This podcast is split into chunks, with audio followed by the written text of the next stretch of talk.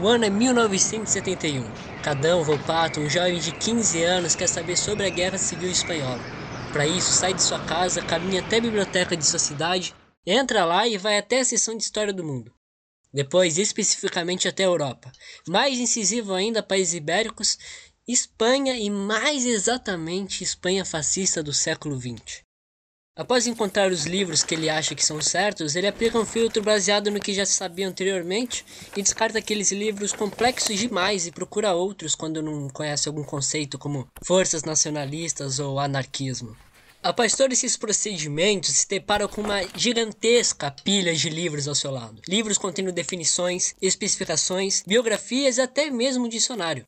Cadão passa a hora sentado com a coluna curvada e inclinada sobre aquele mundaréu de informação, a qual muitas peneiradas são necessárias para ser algo realmente compreensível e útil. Após muito tempo, entende mais ou menos como tudo lá na Espanha aconteceu, e quando estava até chegando perto de estudar o cubismo de Picasso para entender toda a violência do bombardeiro nazista em Guernica, ele é interrompido por uma velha de voz estridente dizendo: A biblioteca está para fechar. Reserve os livros ou os deixe aí que eu arrumo. Cada um tem sede de saber. Aquele esforço todo não foi à toa. Jamais abandonaria sua missão de aprendizado. Ele está obcecado em entender o que diabos ocorrera para um país entrar em guerra civil e para um governo fascista se erguer.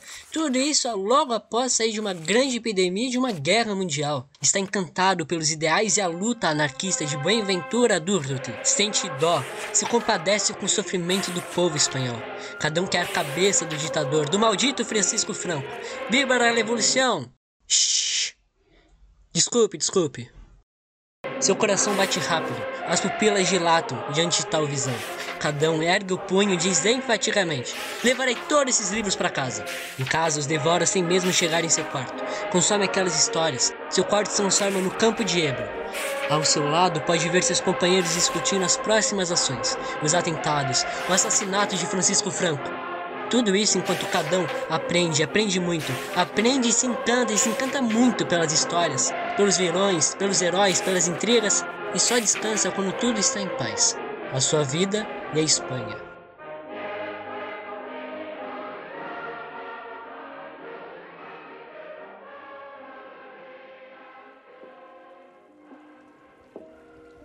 Mas isso tudo, todo esse esforço foi lá nos anos 70.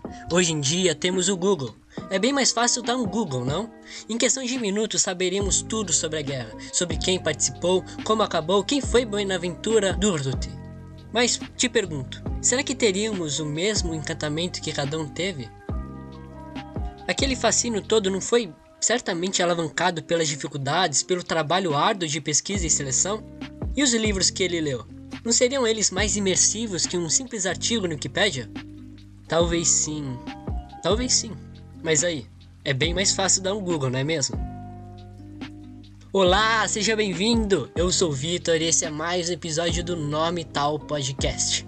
Hoje vamos falar de um assunto que vem me preocupando desde aquele dia que eu vi a entrevista de Cadão Volpato na Rádio 89, onde ele dizia Ai, cara, os sacrifícios gigantes que ele fez aos 15 anos para saber sobre a Guerra Civil Espanhola. Bom, vamos lá. Cada um teve que fazer tudo aquilo porque havia falta de informação, ao menos ela era de difícil acesso. Não possuía uma biblioteca universal em casa como nós com a internet, por isso precisava ir até a biblioteca de sua cidade.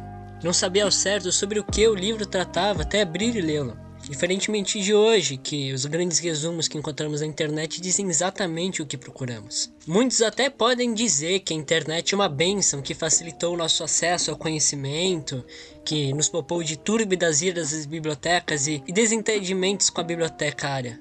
Sim, eu concordo. Mas todo remédio traz um veneno, e o veneno da internet é o excesso de informação simplesmente porque o excesso de informação desvaloriza a própria informação. Isso aí nem sou eu quem está dizendo, é Richard Elkin, filósofo que ganhou o prêmio Nobel, então não é pouca coisa não. Isso se dá por dois motivos: perca de memória emocional e sobrecarregamento de fontes e dados. O sobrecarregamento de dados e fontes é do tipo: ah, temos tanto lugar para achar informação que nem sabemos ao certo onde procurar. Assim como não temos certeza da confiabilidade da fonte, afinal, todos e qualquer um podem publicar algo na internet e nesse chamar de especialistas, né? Somos todos especialistas. Pense comigo: se um milhão de pessoas falar a verdade e um milhão falar mentiras, Como saber o que é verdade e o que é mentira? Difícil, né? Essa dúvida tem impacto diretamente no crédito que damos às fontes de pesquisa, muitas vezes pondo em dúvida fontes confiáveis e confiando em fontes duvidosas. Por isso, o excesso de informação a desvaloriza. Tem demais, ao ponto de não se saber o que é fato e o que é balela. Informação é que nem dinheiro, e assim como a moeda soviética em excesso desvaloriza. Assim, damos sem querer ou não mais valor à mentira do que à verdade. Né? Isso é mostrado em várias pesquisas que mostram que a mentira se espalha mais rápido pela internet. E dessa forma acabamos por desvalorizar a informação ou ao menos a informação verdadeira. Ao tratarmos a pesquisa assim, como algo sem critério, banal, apenas um clique pronto, sabemos de tudo, também perdemos o ganho de memória emocional, importantíssima para o aprendizado de uma informação. Cada um nos conta essa história até hoje e sabe quem foi Boaventura Durruti, porque se encantou pela história. Muito desse encanto foi motivado pelo esforço em pesquisar, em sair de casa, em ler enciclopédias, enfrentar a ameaça autoritária da bibliotecária. Com a pesquisa na internet, perdemos tudo isso. Tratamos como normal e simples. Sabemos de um dado em um segundo. Lidamos de maneira diferente. Tratamos a pesquisa como algo efêmero, do momento, apenas para satisfazer minha vontade momentânea de aprendizado. Ah, apenas para sanar uma dúvida. Tratando assim a informação como algo nada demais, corriqueiro mesmo, tendo motivo emocional e história engraçada para contar sobre sua busca, perdemos a informação, a esquecemos, a descartamos, desvalorizamos. Mas que informação é essa da qual estou dizendo? Você deve estar se perguntando. Estou falando de tudo, desde pesquisas escolares a uma dúvida recorrente, músicas a fotografia, livros a podcasts. Nós consumimos informação e se a desvalorizamos, também desvalorizamos o que consumimos. Sendo assim, somos consumidores menos exigentes. Queremos aquilo que apenas nos satisfaça por um momento. Ser feliz enquanto dure.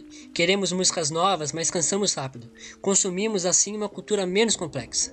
Mas afinal, o que seria uma cultura complexa? Cultura complexa é aquela que tem todos os elementos de uma cultura: membros, hinos, roupas, trejeitos, imagens, ícones e a temporalidade. Peguemos Queen, por exemplo. Mesmo após 29 anos da morte de Fred Mercury, sua voz ainda encanta e impressiona muita gente. We The Champions toca no rádio e o icônico show no Rock in Rio é tido como um dos melhores de todos os tempos. Viu? Há um ícone, um hino, um trejeito, uma imagem e é atemporal. Queen não é somente capaz de encher espaços e estádios, mas de encher estádios através do tempo não é apenas um fenômeno, é um fenômeno cultural atemporal. Porém, isso exige um certo relacionamento entre o ouvinte e a banda, uma relação complexa desenvolvida através de histórias, símbolos e memórias. Coisa essa que não vende. Ah, não vende mesmo. É muito caro fazer alguém se encantar por 40 anos, mas é barato fazer alguém se encantar por uma semana. E é aí que está o modus operandi da indústria cultural. Produções culturais à velocidade do lucro cada vez mais simples e menos desenvolvidas para nunca passar de moda em momento, para se cansarem rapidamente e fazer com que o ouvinte busque desesperadamente uma novidade. Essa novidade lança e é consumida tão rápido quanto a anterior. O indivíduo então se vê incapaz de acompanhar os lançamentos, de estar na moda. E mais do que isso, percebe que os grupos sociais de tão extremos e diversos acabam por se tornar bolhas sociais. Bolhas sociais essas que o repelem, pois ele não está ouvindo a música do momento, usando a roupa da moda. Ele é um velho, atrasado, careta. Seja lá o que ele seja, ele não é de agora. Ele não é do lo-fi, nem do rock, nem do trap. Pode se identificar com eles por um momento no dia do lançamento, mas após isso, se cansa ele não é de agora, e nem dele mesmo. Essa falta de identidade faz o indivíduo consumir de forma desesperada em busca de aceitação. Compra a roupa da moda, ouve a música da balada, fala gírias faladas por todos. Com que inocência demito-me de ser. Eu que antes era e me sabia, tão diverso de outros, tão mim mesmo, ser pensante, sentinte e solidário com outros seres diversos e conscientes, de sua humana invencível condição. Agora só anúncio. Se não for isso, se não se vender ao mercado é sozinho, é triste, é melancólico. Por isso, prefere se fazer de mercadoria do que ser apenas um humano. Sim, tem fome, fome de companhia.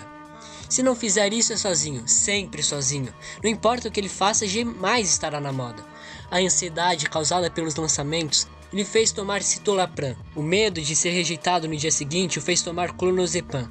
Está sozinho sim, mas não quer estar. Para acompanhar as novidades, visita as redes sociais. Lá encontra gente bonita e lançamentos. É aceito, comenta e respondido, monta seu avatar, segue e é seguido de volta. Atualiza a página e opa, um novo lançamento. Então se desconecta. Vai pro mundo real, vê seu corpo, sua roupa e se odeia. Se autopune voltando a ver aquelas fotos, retratos de ilusões. Seu mundo é substituído por imagens, ele desvaloriza a realidade, é dominado pelas mercadorias. Consome o remédio para dormir e, quando está acordado, consome para conseguir viver, soterrado, sempre parecendo ter na sociedade do espetáculo. Não quero ver a realidade, ela dói porque é real demais. Se tu soterra, se afoga na aba da materialidade, da suprasensibilidade. Consome e produz informação. Produz informação, opina, desvaloriza, trata tudo como só duxolexina. Consome e produz tanta informação que supersatura a internet com novos dados e mais e mais dados. É um ciclo. É um carrossel. O carrossel da desvalorização e a supervalorização dos mercados. A indústria da moda, da cultura, da música e as redes sociais se alimentam de seu vício e solidão.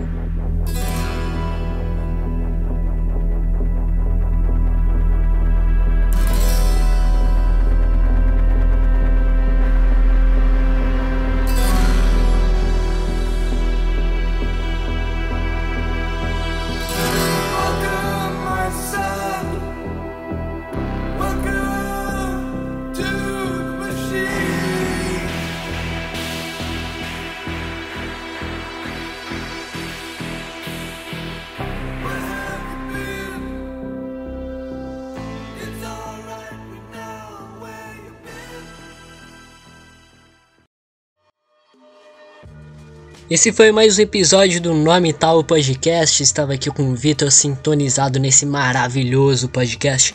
Muito obrigado pela a sua audiência. Se já segue a gente aqui no Spotify, muito obrigado. Se não segue, segue lá, velho. Custa nada não. Mas é isso, valeu rapaziada. Até a próxima.